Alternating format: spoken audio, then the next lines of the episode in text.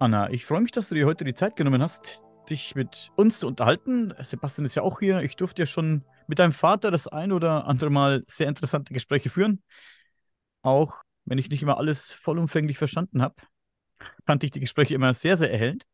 Und äh, Grüße gehen raus an deinen Vater auf jeden Fall. Aber heute möchten wir mit dir und über dich sprechen.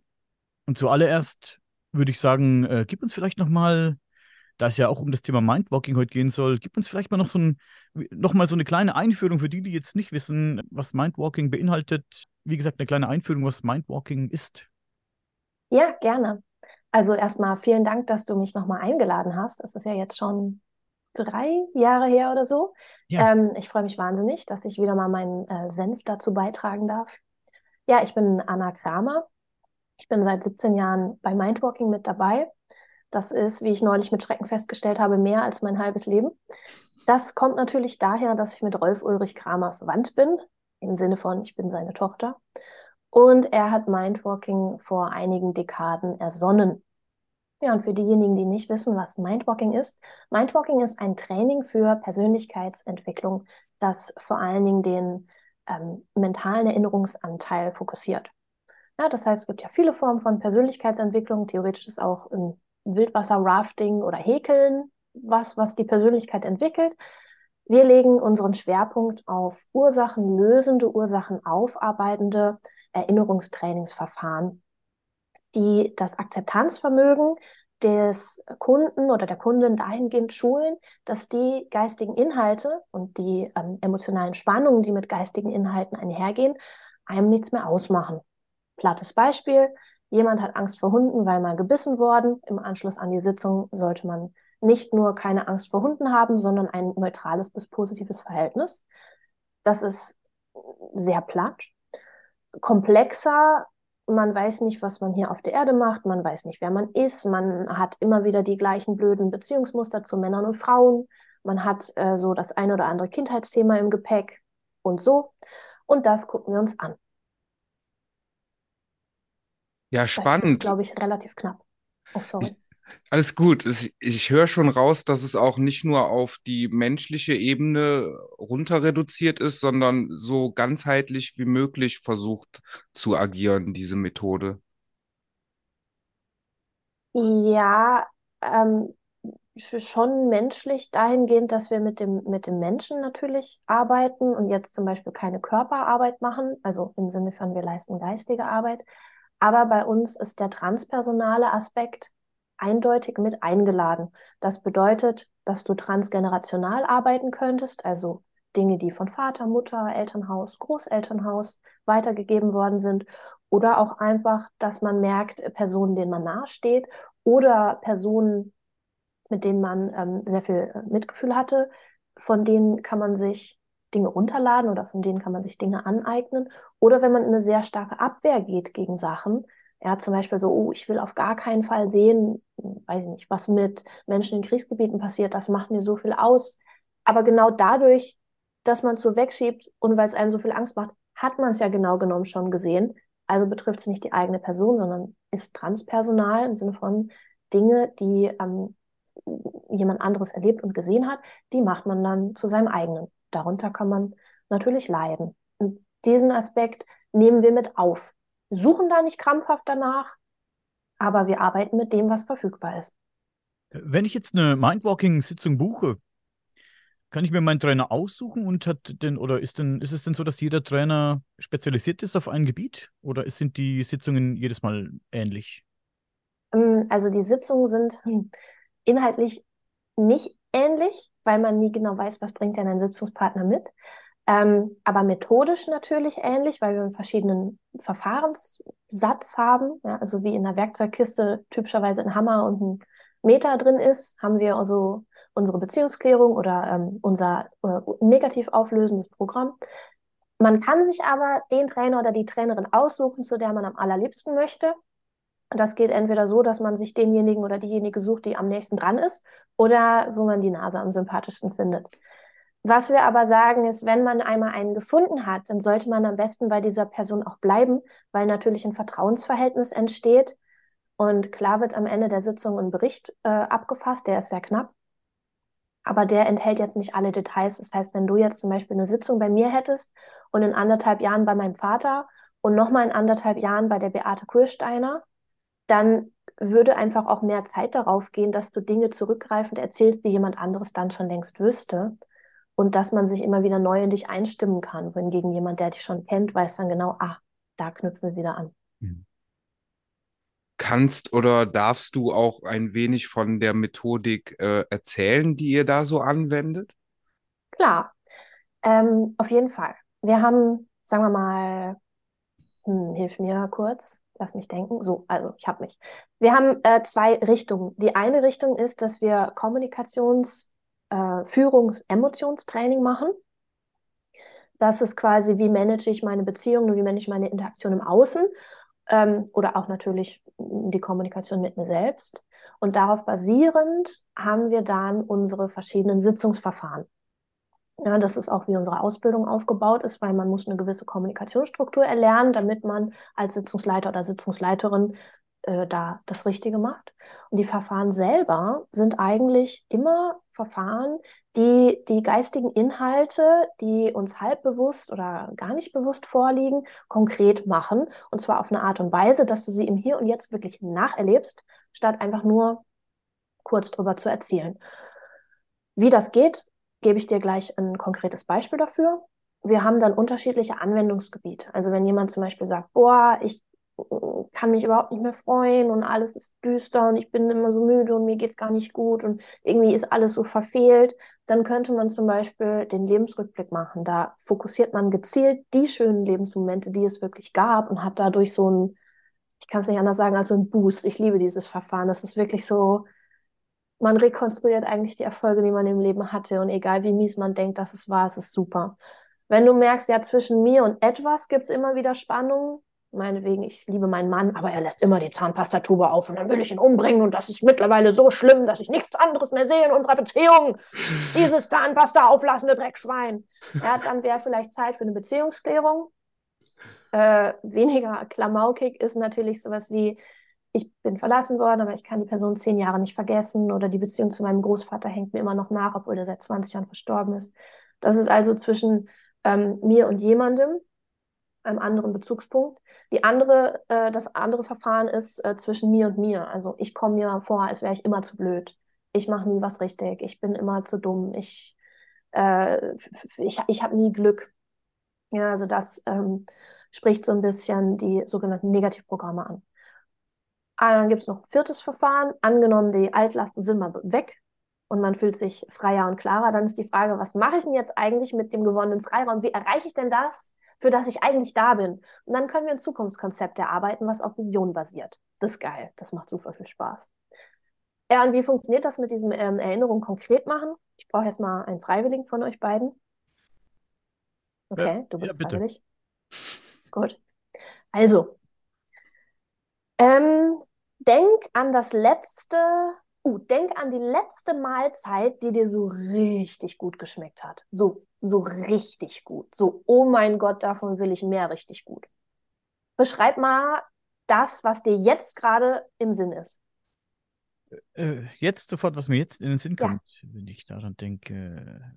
Meinst du jetzt den Geschmack oder egal was? Egal, was ist dir deutlich? Vielleicht siehst du was, vielleicht riechst du was, vielleicht schmeckst du was, vielleicht weißt du noch das Setting, vielleicht weißt du die Leute, mit denen du da warst, vielleicht weißt du einfach nur eine Textur. Was ist dir als erstes in den Sinn gekommen? Zufriedenheit. Ich bin äh, einfach zufriedenzustellen. Gib mir was Gutes zu essen und ich bin zufrieden. Gut, und was war diese leckere Mahlzeit, von der du auf jeden Fall unbedingt mehr wolltest? Es war eine Lasagne. Uh, kannst du mir die näher beschreiben? Was war da alles drin? Was siehst du vor dir? Was schmeckst du? Was fühlst du? Was ist da alles? Mach das mal so, dass ich das auch genauso erlebe wie du. Da waren Nudeln drin, da war äh, veganes Fleisch drin, soviel ich weiß. Äh, das gehört alles in der Lasagne. Da war vermutlich äh, Ketchup drin. Die war mit Käse überbacken. Es war wunderbar. Gut. Wenn du an diese Lasagne und an diese köstliche Mahlzeit denkst, welches ähm, Szenario hast du jetzt gerade? Also sie sind in, in der Regel, weil wir visuelle Wesen sind, mhm. haben wir ähm, Bilder, auch wenn natürlich bei sowas wie Essen, Geschmack oder Geruch ähm, auf, oder auch Temperatur auf jeden Fall eine Rolle spielt. Hast du jetzt gesehen die Lasagne in ihrer Form, die Lasagne auf einem Foto, die Lasagne auf der Gabel, wie du sie gerade in den Mund nimmst, oder hast du die Augen zugehabt und hast quasi mit deiner Zunge die Lasagne gesehen, wie du sie am Gaumen zerdrückst? Beschreib mal das Setting, wie das Ganze so abgelaufen ist, als du diese unfassbar köstliche Lasagne zu dir genommen hast. Also erstens bekomme ich jetzt Hunger, aber Sorry. alles gut.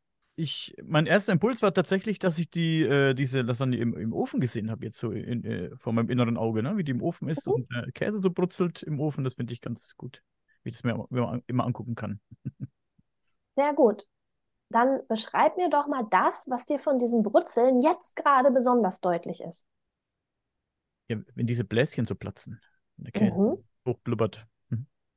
Okay, und welchen Zustand haben die Bläschen? Sind die schon braun? Fangen die gerade an zu schmelzen? Siehst du die am hinteren Teil der Lasagne, am vorderen Teil der Lasagne? Was, was ist dein Foto? Beschreib das Foto so, dass ein Phantomzeichner der Polizei dieses Foto abbilden könnte. Mhm, okay, äh, sie sind äh, braun, äh, relativ groß und ja, platzen eben. Und die Luft steigt so nach oben raus.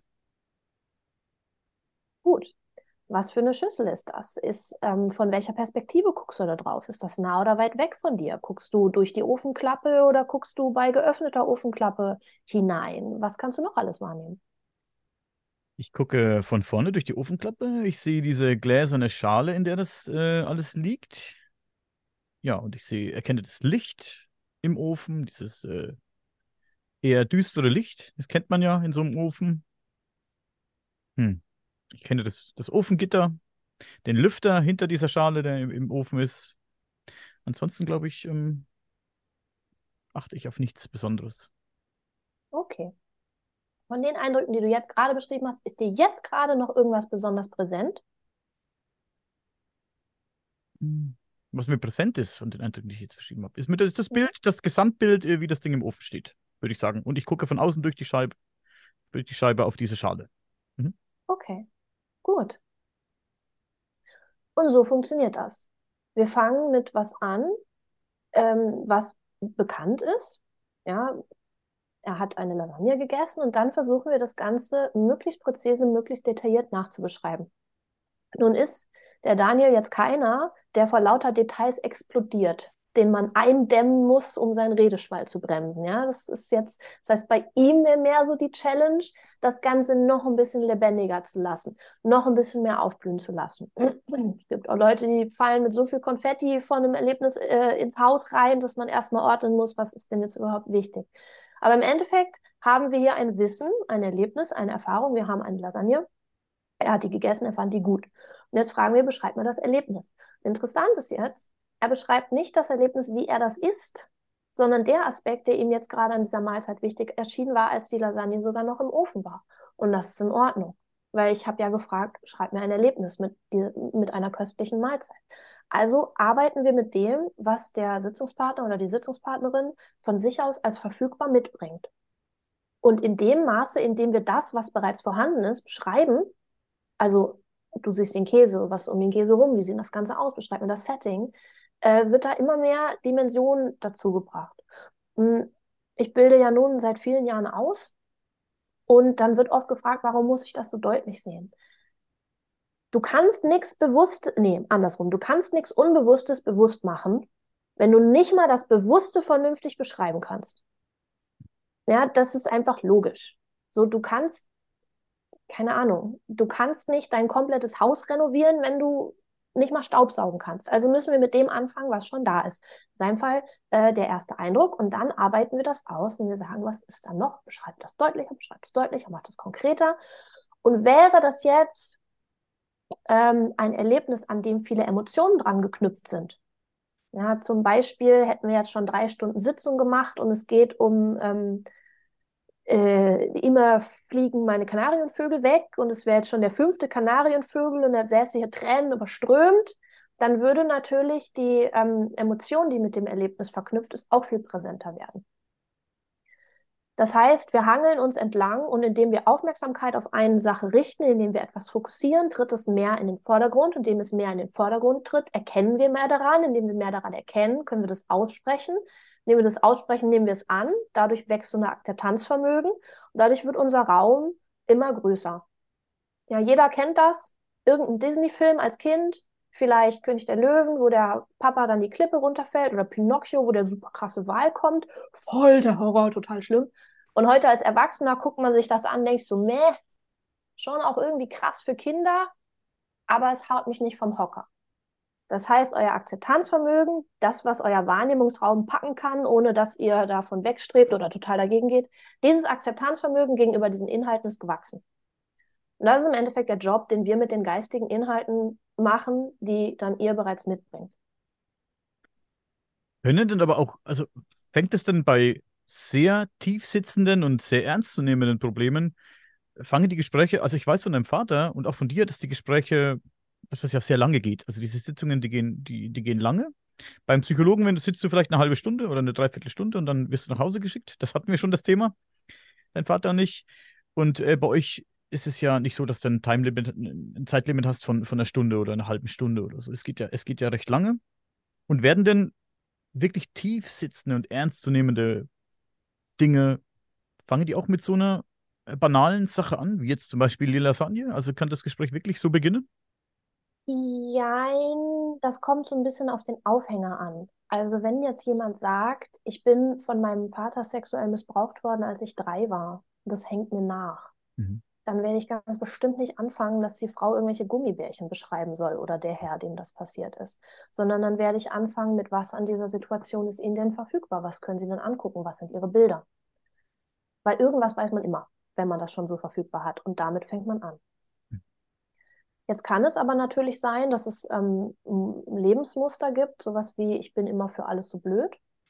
Und dann fängt man an, gut, dann rufen Sie sich doch bitte ein Erlebnis in Erinnerung, wo Sie für alles so blöd sind. Ja, äh, letzte Woche beim Sport, ähm, ich war gestresst, ich habe nicht gecheckt, dass es äh, eine Tür zum Drücken ist, deswegen habe ich gezogen und hinter mir war voll die Schlange und dann kam ich mir blöd vor und ich habe mich grässlich geschämt. Ja, wenn das dann das erste Erlebnis ist, was dem Sitzungspartner kommt, müssen wir natürlich damit anfangen, weil wir können ja nicht sagen, lassen Sie alles Unwichtige weg und geben Sie mir nur direkt das dicke Eingemachte, was Sie verdrängt haben. Das funktioniert ja nicht, ne? sonst hätte der das ja schon alleine gelöst oder wäre mit irgendeinem Psychologen oder irgendeinem Energieheiler oder so schon längst an genau diesen Punkt gekommen. Wenn manche Dinge mit sehr viel Kraft weggeschoben sind, dann kommen naturgemäß die harmlosesten Inhalte als erstes hoch. Dann gibt es zum Beispiel sowas, naja, ich weiß auch nicht, ich glaube, ich sehe jetzt hier mein Kinderzimmer. Okay, was ist Ihnen deutlich? Naja, da ist mein Bär, mein Teddybär, der sitzt neben mir. Okay, was ist Ihnen daran deutlich? Der sieht sehr groß aus. Demnach bin ich, glaube ich, sehr klein. Okay, was ist Ihnen deutlich? Naja, der hat diesen Strickpulli an, den meine Mama mal gemacht hat. Gut, was gibt's noch? Ja, ich glaube, ich habe Angst. Ich glaube, ich bin nicht allein in dem Zimmer. Ja, und so geht's los. Ähm, und hinterher stellt sich raus, dass äh, der große Bruder äh, gekommen ist und hat einem ins Gesicht gepinkelt oder was hm. da so passieren kann. Und das fängt ja nicht unbedingt mit der allerschlimmsten Szene an, sondern es fängt in der Regel mit was danach an oder mit was davor an, was man sozusagen noch als Fetzen verfügbar hat, an dem man sich dann entlanghangelt. Das ist ungefähr so, als würde man einen Wrack bergen. Ja, man, man, man sieht dann da so in diesem moderigen Morast, sieht man irgendwas und denkt, das sieht aus wie eine Galionsfigur. Da grabe ich mal so ein bisschen und irgendwann hat man dann halt dieses ganze Ding und kann es äh, heben und entschmoddern. Ähm, du hast noch irgendwas super Intelligentes gefragt, was ich total vergessen habe. Ich habe es auch vergessen. Aber ich habe noch eine Frage. Ja, frag kann man denn sicher sein oder, oder wie sicher kann man denn sein, dass wenn die Leute euch diese Erinnerungen äh, wiedergeben, dass es sich hierbei nicht um, sagen wir, Deckerinnerungen oder falsche Erinnerungen handelt? Äh, hm. Also, erstens ja. gibt es falsche Erinnerungen nur, wenn die Erinnerungen falsch sind, aber sie machen mir so viel aus, als wären sie echt, dann ist ja gehupft wie gesprungen. Also zum Beispiel, ähm, äh, ich hatte einen Fall, jemandem war das ganz peinlich, aber der hatte äh, schreckliche Angst vor äh, irgendeiner Fantasy-Kreatur, Elfen oder irgend sowas. Und ähm, da sieht er die ganze Zeit, wie äh, Elfen ihn umbringen. Das stellte sich raus, dass diese Person auf einem Volksfest gewesen war und unter starkem Alkohol- und Drogeneinfluss gefallen war Und dann kam eine als Elfe verkleidete Person, die ihm Ohrfeigen links und rechts gegeben hat, um seinen Kreislauf wieder äh, in Schwung zu bringen. Das heißt, die Fake-Erinnerung war, eine Elfe ermordet mich.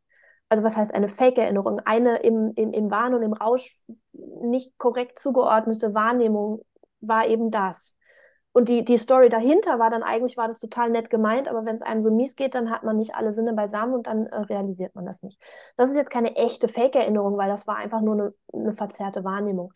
Nur, ähm, Fakt ist, diese Person musste sich sehr mühsam dahin arbeiten. Und in dem Maße, wie wir ähm, freigelegt haben, um was genau es sich eigentlich handelt, konnte er immer deutlicher wahrnehmen, nee, eigentlich sieht der gar nicht so böse aus und eigentlich äh, redet der auch in meiner Sprache mit mir und eigentlich stelle ich fest, ich habe ganz fürchterliche Bauchschmerzen und ich glaube, ich mich übergeben.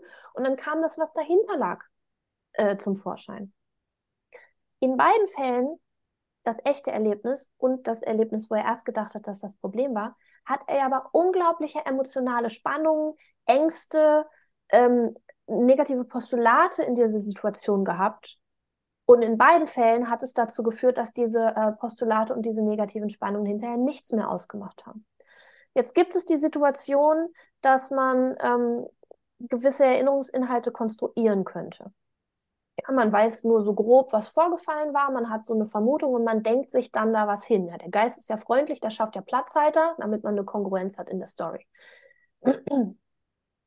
Wenn man aber unendlich gründlich hinguckt, immer wieder, immer wieder, immer wieder, immer wieder, wird sich das, was wahrhaftig war, herausschälen. Jetzt kommt aber die große Frage, wenn ich aber mit transpersonalen Inhalten arbeite. Meinetwegen, ich gucke mir ich fahre an einer Unfallstelle auf der Autobahn vorbei, da ist ein verunglückter Motorradfahrer und tagelang hängt mir das nach und ich merke, oh, oh, oh mein Nacken. Und dann stellt sich raus, jemand hat die äh, Mentaldatei dieses Autounfalls, dieser verunglückten Person sich äh, runtergeladen, in dem Moment, weil man dadurch so viel Schock und so viel äh, Entsetzen, so viel Aufmerksamkeit auf diese Situation hatte, hat man ja eine Reibungsschläche geschaffen, dadurch hat man sich das geholt. So, und jetzt kommt ist es denn echt? Habe ich mir jetzt vielleicht eingebildet, wie das gewesen wäre? Habe ich mir irgendeine Erinnerung oder eine Mentaldatei, die ich von einem verunglückten Motorradfahrer habe, in dem Moment aktiviert, wo ich diesen Motorradfahrer gesehen habe? Oder ist das wirklich das Erlebnis von diesem Motorradfahrer? Diese Zuordnung ist nicht ganz uninteressant und manchmal ist ja auch relevant. Das Entscheidende ist aber, Unabhängig, welchen Motorradfahrer du hier gerade dramatisierst. Eingebildet, irgendwer anders oder die arme Person da. Du leidest darunter, als wäre es dein eigenes. Das heißt, der primäre Anspruch ist, was aufzulösen, damit man selber das Leid nicht empfindet oder die Vorurteile, die sich aus Situationen ergeben oder die Emotionen oder die Weltanschauung.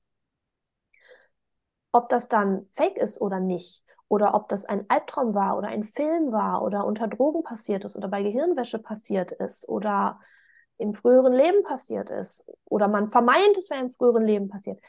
Das ist eigentlich zweitrangig. Wichtig ist, die Inhalte, die dein Geist dir präsentiert, die machen dir nichts aus. Die kannst du lächelnd angucken, zu den Akten schieben und du hast deinen Raum frei für das, was du willst. Finden eure ja, Behandlungen im Präsenz ähm, gegenüberstehen statt oder über Entfernung im Online-Format, wie wir es jetzt hier machen? Ähm, die finden in Präsenz statt. Also unsere Sitzungen gehen zweieinhalb bis drei Tage am Stück, face-to-face. -face. Das hat verschiedene Vorteile.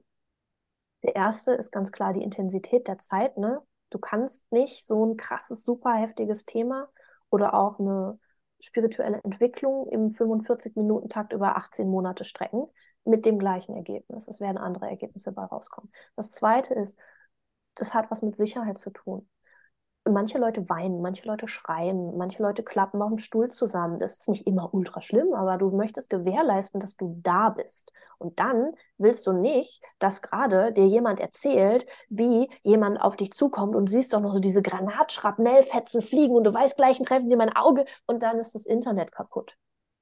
Das geht nicht. Oder du kannst nicht gewährleisten, dass jemand plötzlich sagt, oh, Und dann siehst du die Person nicht mehr und was machst du dann? Das heißt, es hat was mit Sicherheit, mit Qualitätskontrolle, mit Vertrauen zu tun, wenn man face-to-face -face ist. Ganz zu schweigen davon, dass diese ganze, sagen wir mal, biologische, vital-energetische Komponente, das einem Menschen zu erzählen, auch zählt. Es gibt eine super spannende Studie darüber, dass, wenn man sich menschlich unterhält, irgendwie neun Hirnareale aktiviert werden, aber wenn man sich mit derselben Person digital unterhält, nur ein Hirnareal ich habe das nicht so ganz drauf, ich könnte das recherchieren, ich habe mir das abgespeichert, weil ich es spannend fand. Ja, alleine diese Sache spricht ja schon mal für sich. Es gibt gewisse Aspekte, die kann man digital abbilden, zum Beispiel so ein Kommunikationstraining. Man kann eine Situation vor- oder nachbereiten. Man kann, wenn man jetzt jemanden hatte, meinetwegen, es gab eine Beziehungsklärung, es kam raus, ich muss mit meinem Mann oder meiner Frau grundlegende Themen besprechen, dann könnte man im Rahmen eines digitalen äh, Coachings durchaus da ähm, gewisse Aspekte leisten. Ja, oder man könnte mal ein Kennenlernen Zoom-Call machen, um zu gucken, gefällt mir der Sitzungsleiter die Sitzungsleiterin überhaupt. Aber ähm, leider, leider, die Großkrux, äh, dass heute alles äh, digital geht, diese Form geht nicht digital. Diese ganz tiefe, fundamentale Aufarbeitung von existenziellsten, spirituellsten äh, Überwältigungsmomenten, das kann das Internet einfach nicht. Ich, Aktuell zu dem Stand der Technik. Na, ich lehne mich da mal nicht so krass aus dem Fenster, aber. Hm. ich gehe auch ganz stark davon aus, dass es nicht nur eure Aufgabe ist, in dieser Methodik sich dem anzunähern, was demjenigen die Empfindung ist, sondern auch vor allem das aufzufangen, was da halt herauskommt und was ja dann da gelöst wird, ja. Ja, voll. Was bringt mir das, wenn ich in irgendein Hornissennest reinstoche und dann sage, ah ja, guck mal, da sind Hornissen, das ist bestimmt schlimm für dich. Das geht nicht. Unsere Aufgabe als, als, ähm, als Mindwalking-Trainer ist zu sagen, pass auf, ich stelle dir den Raum, die, die Blase, das Zelt, das, was auch immer, ich stelle dir dieses, ähm, diese Kuppel zur Verfügung, wo alle deine Aspekte alles an dir, komplett ganzheitlich, egal wie hässlich, egal wie schlimm, egal wie schön, egal wie ähm, weltbewegend, egal wie begeisternd, aber auch egal wie entsetzlich, wo alles davon reinpasst und du kannst es alles hier lassen, du kannst es alles so lange angucken, bis du selber beschließt, dass es keine Macht mehr über dich hat, dass es keine Spannung mehr über dich hat, bis du schmunzelst darüber oder sagst, meh, Schnee von gestern. Und zwar egal welche Größenordnung. Und das ist ein ziemlich großer Anspruch. Der klingt eventuell sogar großkotzig für die eine oder andere Person. Aber wir machen das seit 45 Jahren und es funktioniert. Und das Kommt, ist super. kommt dies denn auch dadurch zustande, dass wenn ihr den eigenen Blickwinkel auf eine Empfindung immer mehr schärft, auch dadurch eine Art Perspektivwechsel auf die Situation anwenden könnt? Äh, ja, ich weiß nicht, ob ich deine Frage ganz richtig verstehe. Also der Perspektivwechsel des Kunden findet natürlich statt. Also wenn du, ähm, ah, keine Ahnung, ein Beispiel. Ein Kunde hat erlebt, er wurde immer von seinem Vater verprügelt und theori- äh, tendenziell schlecht behandelt, hat sehr viel Angst gehabt, da war Alkoholkrankheit und der hat einen sehr glühenden Hass und einen sehr großen Groll gegen diesen Vater gehabt. Und im Laufe der Sitzung kam halt raus, da haben wir eine Beziehungsklärung gemacht. Ich liebe die Beziehungsklärung, die ist eigentlich von allen mein Lieblingsinstrument. Ähm, stellte sich raus, dass dieser Vater mit seinem eigenen Vater, also mit dem Opa, ähnliche Erlebnisse gehabt hatte. Und jetzt ist es natürlich leicht zu sagen, ja, der hat auch voll schlimme Sachen in seiner Kindheit erlebt und deswegen ist er jetzt so. Aber dieses reine Wissen bringt noch lange keine Akzeptanz. Aber der Sitzungspartner hat in dem Fall einfach durchgearbeitet aus Perspektive dieses Vaters, weil sich ihm diese Inhalte mitteilten, wie es war, als er als sechsjähriger Junge im Winter im Holzschuppen eingesperrt wurde über mehrere Tage, weil er seine Hausaufgaben nicht gemacht hatte. Und er hat sich daran, er hat es gefühlt am eigenen Leib, wie das war. Und dadurch entsteht ein Verständnis und eine Akzeptanz und ein Ablösen von Inhalten, was weit über das reine Begreifen von der hat auch was Mieses erlebt hinausging. Und dadurch entsteht natürlich ein Perspektivwechsel. Von diesem, ich, ich bin, alles, was er mir gegenüber als Vater gemacht hat, war falsch. Da muss man nicht dran rütteln. Dann nicht alles, aber halt diese Form von Behandlung. Aber das ist aufgrund einer eigenen Überforderung, aufgrund einer eigenen Hilflosigkeit, aufgrund einer eigenen Panik, aufgrund einer eigenen Existenzvernichtung entstanden. und das konnte ich fühlen. Ich stand in dessen Schuhen. Ich, ich steckte in dessen Lederhosen. Ich steckte im selben Holzschuppen. Ich habe die Erlebnisse geteilt, als wären es meine. Und das schafft den Perspektivwechsel. Also vorausgesetzt, du arbeitest es durch, bis es dir nichts mehr ausmacht, weil sonst würdest du ja einfach in dem Perspektivwechsel stecken bleiben und die neue Opfersituation sehen. Deswegen kann man nicht mittendrin aufhören, sondern man muss wirklich das so lange angucken, bis man es akzeptieren kann. Und das ist, was die Arbeit anstrengt. Hm. Übrigens müsst ihr mir ins Wort fallen. Ich kann unendlich reden. Das macht nichts, sondern alles gut. Stehen wir drauf. ja. Äh, noch, du arbeitest also viel mit Emotionen natürlich. Und jetzt komme ich ja. wieder mit meinen blöden Fragen. Ähm, wie ist das mit der Interpretation von Emotionen? Ist diese, ist die immer, ist die subjektiv? Ich meine, du hast viel Erfahrung, du hast mit vielen Leuten dich unterhalten. Ist die Interpretation subjektiv? Also jede Emotion oder sind äh, Emotionen, kann man die universell, universell deuten? Mein erster Gedanke war, hä? Würdest du die Frage nochmal umformulieren? Weil ich ja, glaube, ich ne? verstehe sie nicht ganz. Wir, also anders gesagt, wir interpretieren Emotionen nicht. Das ist nicht unser Job. Unser Job ist, die Erlebnisse konkret aufzuarbeiten und die Emotionen, die dazugehören. Und sowas wie, ist das universell? Also Wut ist Wut und Trauer ist Trauer. Das meine ich. Das ist schon zwischen allen Leuten gleich. Aber im Sinne von Trauer steht für oder Wut steht für, das so, so arbeiten wir nicht. Mhm. Falls das nicht deine Frage beantwortet, stell sie bitte nochmal, weil ich finde sie spannend. Irgendwie schon, irgendwie auch nicht. Manchmal weiß ich selbst nicht ganz genau, wie ich es meine, aber es ist ähm, ja, schwierig mit mir. Ich weiß, äh, es ist eben so, dass ich, ja, wie du eben sagst, ist Wut eben Wut? Ist Wut bei jedem dasselbe? Ah. Ist, ist Wut, ähm, keine Ahnung, steckt ein positiver Zweck hinter negativen Emotionen oder ist das, wie gesagt, von Person zu Person anders. Ich meine, du hast mit vielen Personen zu tun, die viele verschiedene Emotionen zeigen und, und, und haben und, und sie äußern. Und ähm, vielleicht ist die Interpretation ja bei manchen gleich und bei manchen eben komplett anders. Das ist eben meine Frage. Ich weiß, es ist echt schwierig zu beantworten, ich weiß, aber mein Gehirn ist ein bisschen komisch verlötet. Kann man sich über Wut freuen? Das ist so auch ein bisschen ja, die Frage, die dahinter Wut, steht. Über Wut kann man sich klar freuen. Ähm, also ich, ich beantworte erst, kann man sich über Wut freuen und dann beantworte ich mit, ist Wut immer Wut und so. Also, ähm, meine gute Freundin ist äh, getrennt seit letztem Jahr und die war erst sehr erschüttert und äh, ist aber ein sehr verständnisvoller Mensch und hat dann festgestellt, was sie nie so richtig gemacht hat, war mal eine Grenze setzen oder sagen, was ihr nicht passt, weil sie das nicht so vom Naturell her ausdrückt. Und irgendwann gab es dann bei der äh, bei, bei irgendwie Möbel aus der Wohnung oder sowas holen, irgendwas, was so dumm gelaufen ist, dass sie sich richtig aufgeregt hat und zwar so richtig und hat sie ihre Meinung gesagt und hat gesagt, es war doof und überhaupt und und war wütend.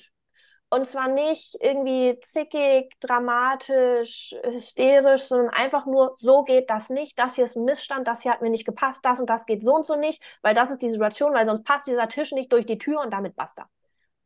Und da hat sie sich hinterher gefreut, weil sie gemerkt hat, sie hat ähm, in dem angemessenen Maße, wie es für diese Situation richtig war, ähm, eine Wut entwickelt Wut ist ja, dass du aus ähm, einer Kraft der Überzeugung heraus einen ähm, Missstand angehst, und zwar genau den Missstand, der deiner Meinung nach verantwortlich ist. Und das hat was sehr Produktives, weil du durch eine Wut, also man sagt ja zum Beispiel auch Schaffenswut oder kreative Wut, ähm, dadurch kannst du was verändern, indem du ähm, in, eine fortschiebende Strömung hast, sodass das, was dir als verändernswert erscheint, dass du das äh, aktiv umändern kannst. Darüber hat sie sich im Nachhinein sehr gefreut, weil sie meinte, ich bin in meinem Leben fast nie wütend gewesen, ist nicht so mein Ding. Und da war es aber cool. So, ja, man kann sich über Wut freuen. Oder Leute sagen,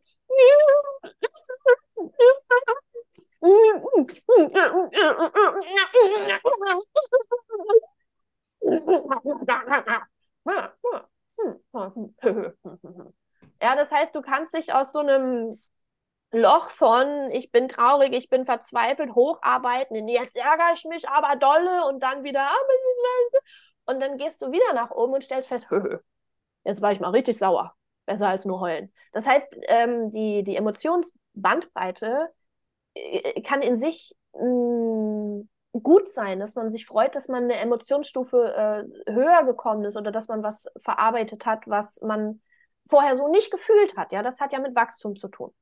Andere Frage war, ist Wut immer Wut und ist Ärger immer Ärger und so und ist es bei Menschen ähnlich? Ja, jein.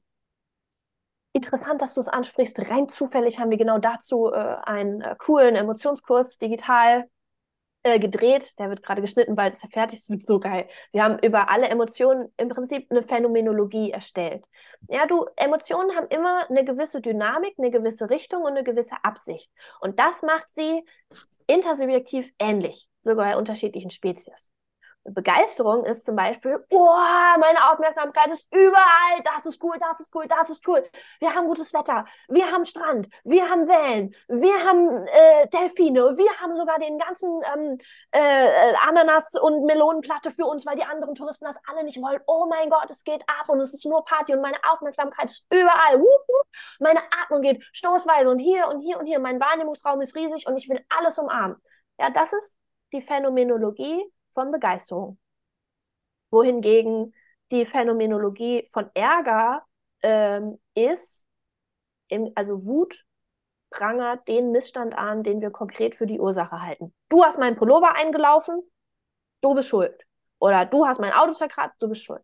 Ärger hingegen hat nicht den Mut und die Aufrichtigkeit, ähm, den Missstand oder den äh, Feind oder den Verursacher der Situation konkret anzugehen, sondern Ärger richtet sich sozusagen an die Zivilopfer.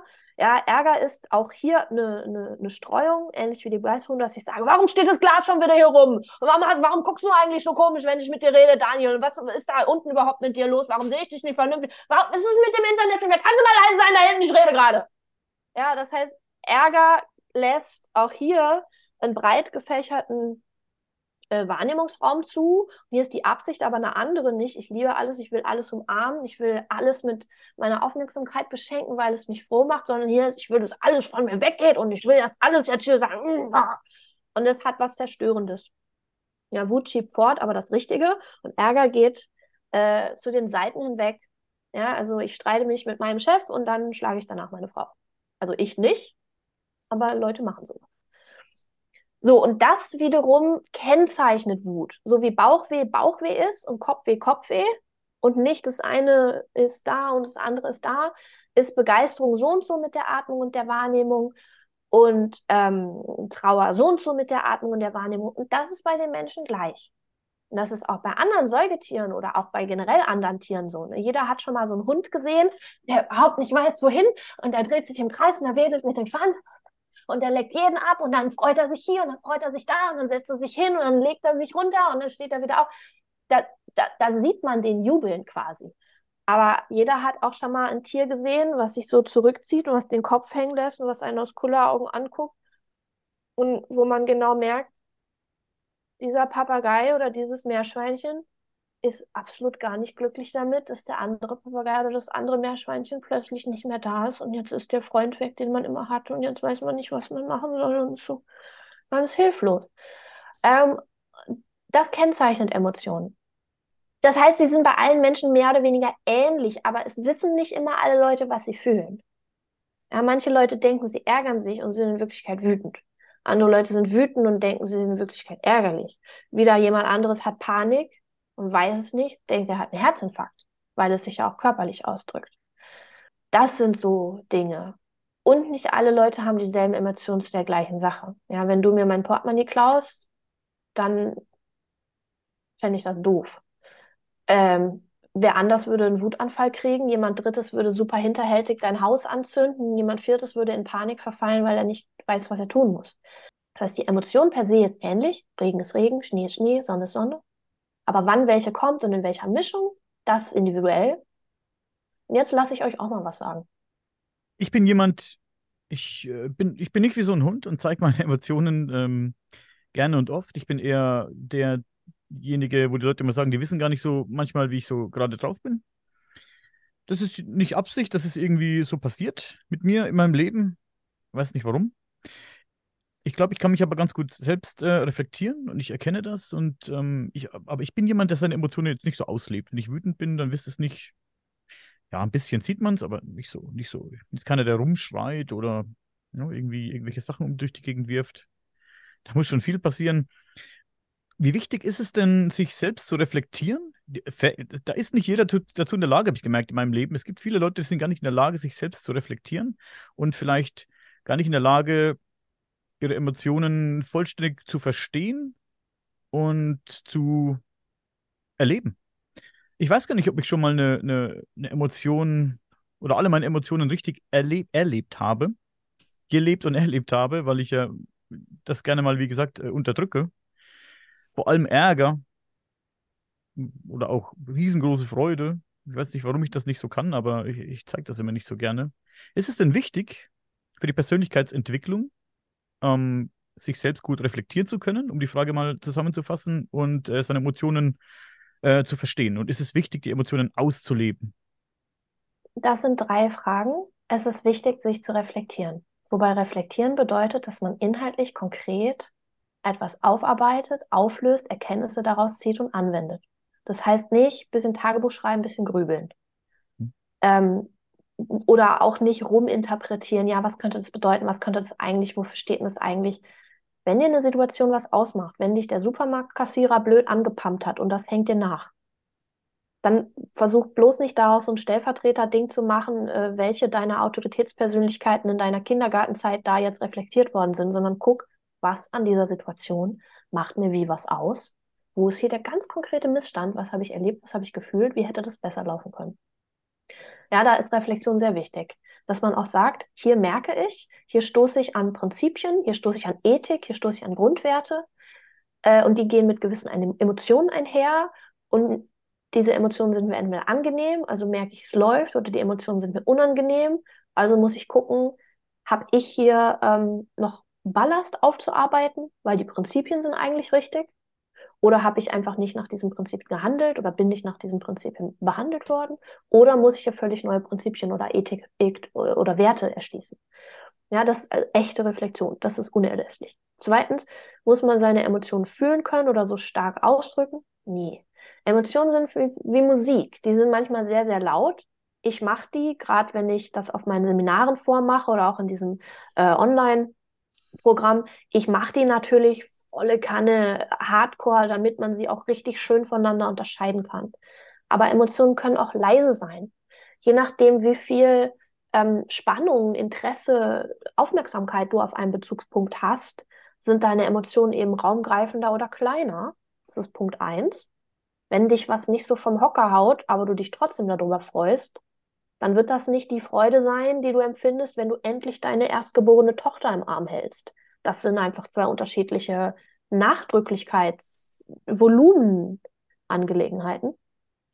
Dann, wenn du ein extrovertierter, lauterer, äh, laut ist falsch, wenn du ein extrovertierterer, ähm, offensichtlicherer Typ bist, wirst du deine Emotionen mehr nach außen tragen. Wenn du ein introverterer Typ bist, wirst du das mehr nach innen tragen. Das ändert aber nicht unbedingt was daran, in welcher Qualität du das empfindest. Hauptsache, du empfindest die und du weißt, was du empfindest. Weil wenn du weißt, oh, hier empfinde ich Groll oder hier empfinde ich Angst, legt das ein ganz anderes Verhalten nahe, als wenn du weißt, ah, hier empfinde ich eigentlich nur Genervtheit. Daraus ergeben sich ja völlig andere Handlungen und Herangehensweisen. Es ist aber nicht unbedingt nötig, die Emotionen auszuleben im Sinne von, ich lebe jetzt meine Emotionen aus.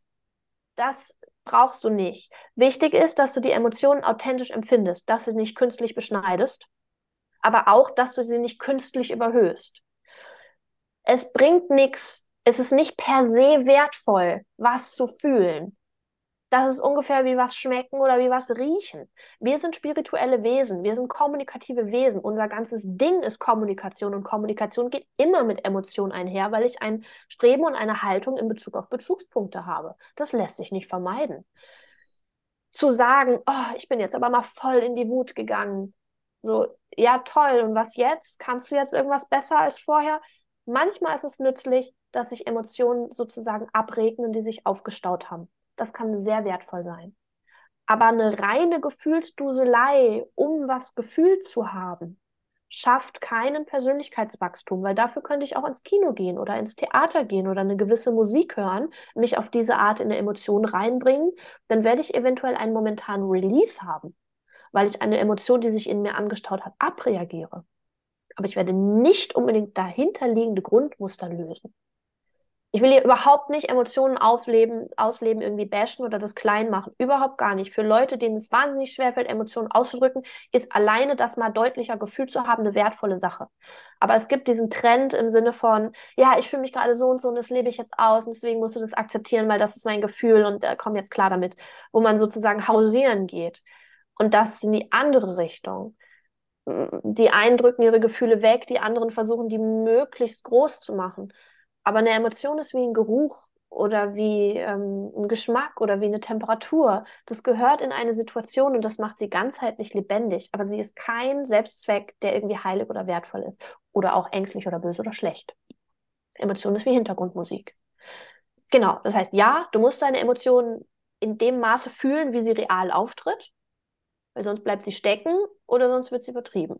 Und du musst deine Emotionen kennen, ebenso wie du in der Lage sein musst, auch ähm, Absichten, Motive, Gedanken und Bilder reflektieren zu können.